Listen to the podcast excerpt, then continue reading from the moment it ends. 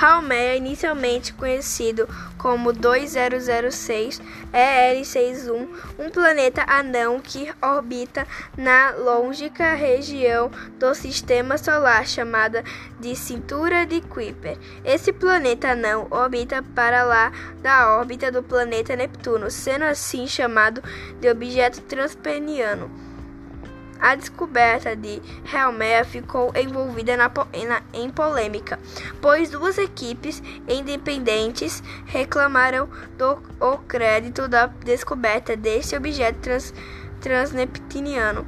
A equipe do Mike Brown de, des, des, descobriu Haumea de dezembro de 2004 e em julho de 2005 publicou online um resumo das suas descobertas, tá aqui descoberta que havia de ser anunciada em setembro de 2005. Porém, uma equipe liderada por G.L. Ortiz denunciou a população é, a publicação do resumo de Mike Brown, fazendo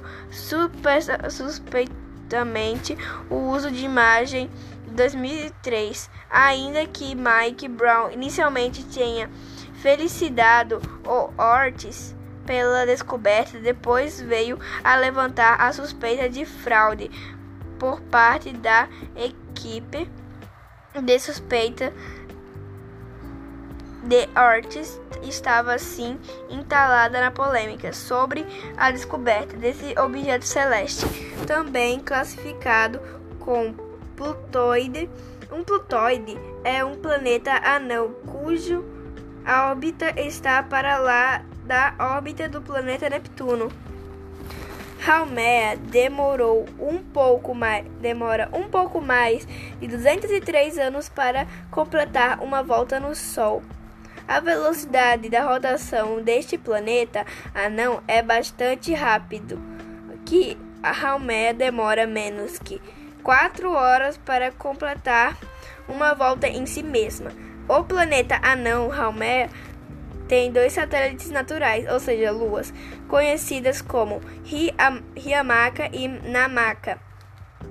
Riamaka, maior lua do Haumea, tem aproximadamente 210 quilômetros de diâmetro e a órbita quase 50 quilômetros do planeta. Ah, ah não. Haumea, na, Haumea Namaka tem aproximadamente 170 quilômetros de diâmetro e orbita a quase 400 quilômetros de Haumea.